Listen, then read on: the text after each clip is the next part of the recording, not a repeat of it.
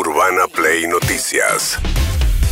Todos los días, la información destacada. Con las voces de sus protagonistas. Búscanos en Spotify y seguinos para enterarte de todo lo que tenés que saber. Urbana Play Noticias. Un update con la información más importante. Urbana Play 1043. Una nueva experiencia. Bien, ese, antes de que Sergio Massa partiera rumbo a China junto con Máximo Kirchner, el hijo de la vicepresidenta que no, no sale del país hace más de 20 años, me hizo acordar a eh, Néstor Kirchner. Néstor Kirchner cuando salió presidente electo hizo su primer viaje al exterior. Ellos veraneaban siempre en las grutas, en Río, digamos, salvo a Cristina Kirchner, siempre le encantó viajar, no a Néstor Kirchner, y en eso Máximo es idéntico, no viaja casi nada, y se fue con, eh, con eh, Sergio Massa a China. Pero antes hubo un acto que compartieron Sergio Massa y Guado de Pedro. En ese contexto dijo el ministro del Interior. para no extenderme más y darle la palabra al compañero, al compañero Sergio, y darle la palabra al compañero Sergio, queremos un, un saludito, un saludito, porque viaja a China a buscar recursos también para el sistema ferroviario. Va a ser un viaje y va a seguir poniendo el cuerpo va a seguir poniendo el cuerpo, agarró una papa caliente y va a seguir poniendo el, el cuerpo. Bien, ahí estaba, atrás le dice, se los veía como muy amigotes, porque atrás le dice que hijo de puta, dice Massa, Sí. porque habían quedado que no iba a hablar de Massa, sino que iba a hablar de él, porque es el momento que Guado se haga conocido, tan íntimos, Sí. o sea, el nivel de cuando uno se insulta, pero desde la intimidad.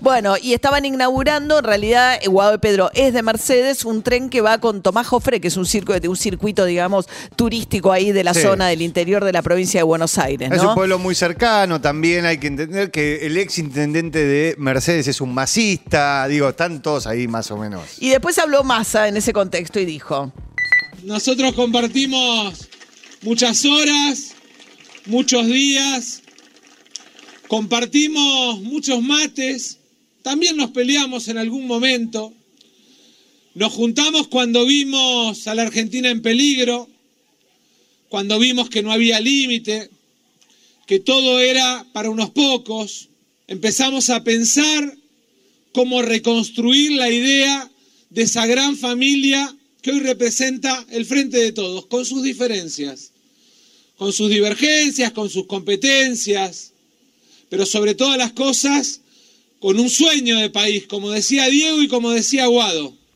con el sueño de un país federal y no concentrado en la ciudad de Buenos Aires. Bien, ahí estaba Massa abrazado a Guado de Pedro, después recibió en su casa de tigre a Axel Kisilov, se sacaron una foto en el living con Malena. Y de las frases que dejó más antes de subirse al avión rumbo a China también quedó, podemos tener un lugar o el otro, no tenemos preocupación por el lugar que nos toca, sino cuál es la Argentina que construimos para eh, entrar en las tres semanas de definiciones respecto de cómo se van a inscribir finalmente las candidaturas, ¿no? Siguen insistiendo con que en realidad eh, preferirían o consideran al candidato más competitivo a Axel Kisilov, pero Kisilov quiere ser gobernador en la provincia de Buenos Aires, reelegir. En realidad decía Carlos Bianco, su jefe de asesores.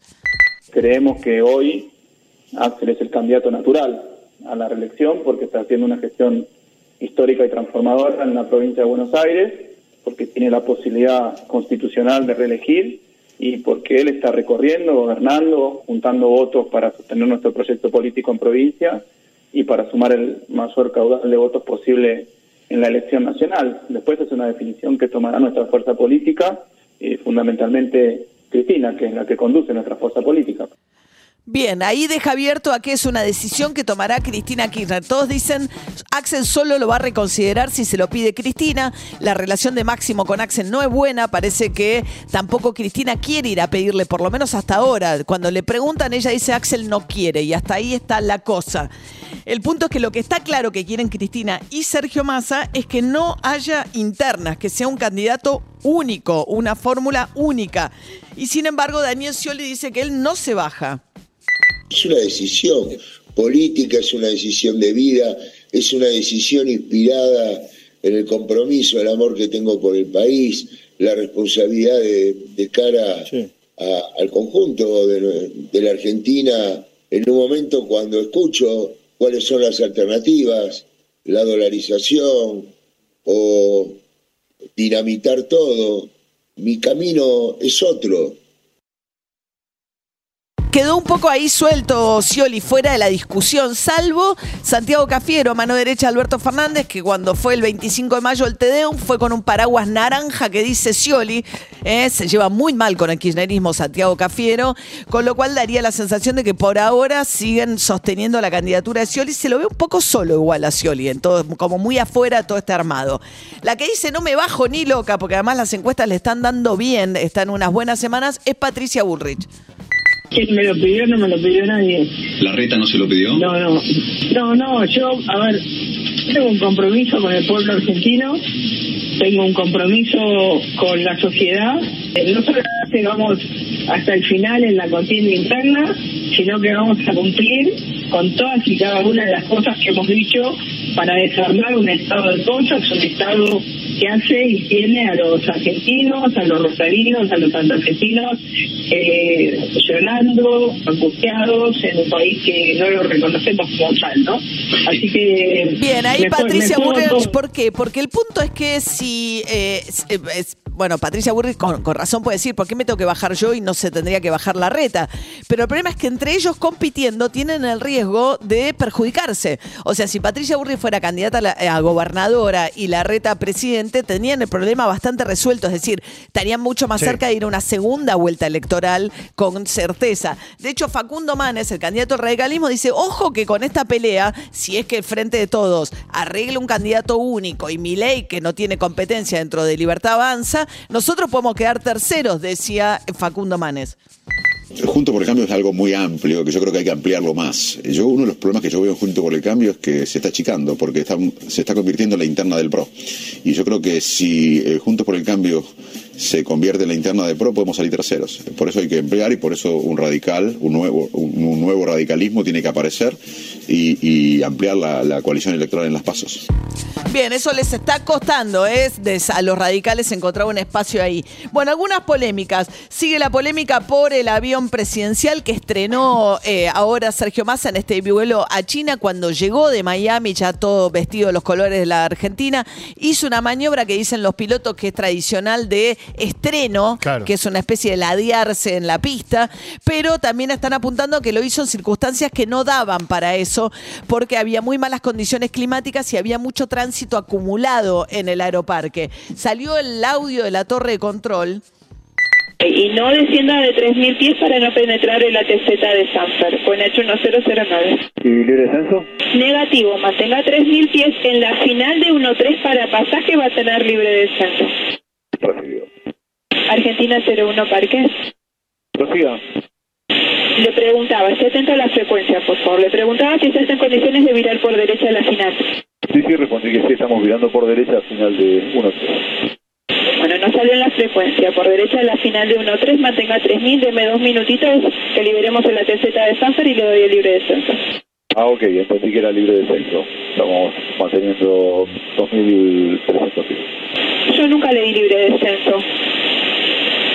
Bueno, ahí un lío, evidentemente. Eh, la cuestión es que hay quienes dicen que puso en riesgo a otros aviones que en ese momento estaban eh, por aterrizar. Eh, la Fuerza Aérea se desentendió, sacó un comunicado del Ministerio de Defensa diciendo los pilotos no son pilotos militares, son pilotos civiles que dependen de la Secretaría General de la Presidencia. Otra cosa que se viralizó el fin de semana es un audio de José García Cuerva. ¿Quién es? El nuevo arzobispo de Buenos Aires. Eh, el Papa Bergoglio, antes de ser Papa Francisco, eh, perdón, el Papa Francisco, antes de ser Papa Francisco, fue Bergoglio y su último puesto fue ser eh, este, arzobispo de Buenos Aires, que es la máxima autoridad de la ciudad de Buenos Aires de la iglesia que tiene sede ahí en la catedral. Con lo cual, Francisco, al elegir a su sucesor, porque los designa el Papa, los arzobispos, bueno, es una elección personalísima la de quien te sucede en el cargo que vos ocupaste. Y eligió un cura, pasó algo increíble, porque el fin de semana, como es un cura muy mediático, mediático porque Dallas, este, muy mediático. En realidad, en pandemia empezó a dar las homilías por Facebook, transmitirlas por Facebook, digamos, alguien muy cercano a la comunidad, que habla con la comunidad, etcétera. Entonces había mucho material de García Cuerva. Y eh, a partir de ahí empezaron la discusión de que era súper progresista, pero que era crítico del gobierno. Clarín y Nación le resaltaron todo lo que él decía, que la inflación era eh, un impuesto que perjudica mucho a los pobres. Cuando hablaba de que en la cuarentena los demás se habían vacunado y se veían cuando a la población le pedían otra cosa. Y por otro lado, muchos dijeron, no, es un, par- cura re peronista, fíjate cómo se abraza con masa. Bueno, y le encontraron algunas homilías en las que cita Perón, eh, García Cuerva.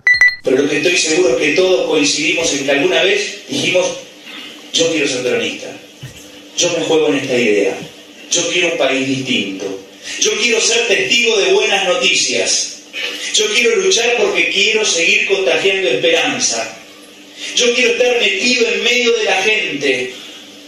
Estoy seguro que todos, porque por sobre Bueno, esto es. García Cuerva y se viralizó después también el audio de un este, mm, eh, capellán eh, que es eh, capellán militar, que Sí. lo que dice es, uh, el Papa acaba de elegir a uno que es LGTB, pro gays, eh, antimilitar, etcétera. Eh, así que bueno, gran polémica sobre todo con esta designación que genera mucha resistencia en los sectores más conservadores Sí. de la iglesia, pero va a tener mucho protagonismo cuando venga el Papa a la Argentina el año que viene. Claro, sí, totalmente, totalmente. Digo, me parece que ya es como la- la gota que rebalsa el vaso en la relación de los sectores más conservadores con Bergoglio en su rol de papa. Esa cosa de los recibe bien a los peronistas, los recibe mal a los otros. No, le, no Este, le sonríe a Macri y la claro. recibe en pura sonrisa Cristina Kirchner, ¿no? Sí, Este, sí, sí. Bien. Esta designación del Papa, eh, leí porque después se juntó con los periodistas de Río Gallegos y le preguntaron si el Papa lo había llamado. El Papa lo llamó antes de que saliera oficialmente la designación del Vaticano y le dijo, vos estate tranquilo, diciendo, va a venir mucha repercusión, vos está tranquilo, quédate calmo. Bien, mientras tanto en España, ¿eh? hablábamos hace un ratito con Carlos Cue, la noticia internacional en este momento en Europa, una elección arrasadora de la derecha y la ultraderecha en España en eh, elecciones locales, que hizo que eh, Pedro Sánchez pegara un golpe de timón, el presidente del gobierno español, que es del PSOE, aceptando la dimensión de la derrota que había tenido, en lugar de seguir gobernando hasta diciembre, que era lo que se preveía originalmente, anticipó las elecciones para pleno verano europeo, ahora en el mes de julio. Una de las grandes ganadoras fue Isabel Díaz Ayuso, que es la, presidenta de la Comunidad de Madrid, que ratificó su este, amplio dominio y ahora tiene mayoría absoluta en Madrid. Ahora comienza un nuevo momento para Madrid y para toda España. Efectivamente, lo que pasa en Madrid resuena en toda España. Qué orgullo, no cabe más satisfacción que todo ello. Y empieza un nuevo momento para defender unos grandes servicios públicos, pero sobre todo defender este modo de ver la vida que nos hemos dado, ese modo de ver la vida generoso y liberal y que intentan cambiar por la puerta de atrás a manos de unas minorías a las que nadie les ha dado la confianza para todo ello. Nadie. La próxima vez que quieran transformar España, que lo pongan en un programa electoral y que luego diga España si esto es lo que quiere. Armen su partido, ¿no? Es la versión española de armen su partido, vayan a elecciones y ganen. Sí, el tema es lo que hablábamos hace un ratito con Carlos Cuen, ¿no? Cómo las derechas se están radicalizando en el mundo Sí. entero, cómo Donald Trump transformó al Partido Republicano y cómo ahora el PP, si llega a gobernar, que es muy probable, lo va a hacer en alianza con Vox, que es la ultraderecha, ¿no? Expresión un poco, Milei es un aliado de Vox. Y salió el fin de semana Ron DeSantis, que es el candidato republicano que compite contra Donald Trump en Estados Unidos por la candidatura republicana, súper de derecha, acaba de poner en marcha a partir de julio una medida antimigratoria por la cual si llevas a un eh, indocumentado en el auto, lo transportás, 5 mil dólares de multa. O sea, y a las empresas, la fiscalización de empresas para que no contraten inmigrantes extranjeros. Además, un estado como el de Florida, cuya economía depende mucho de la actividad de los inmigrantes, este, sobre todo latinos, ¿no? Que migran a Estados Unidos. Urbana Play Noticias.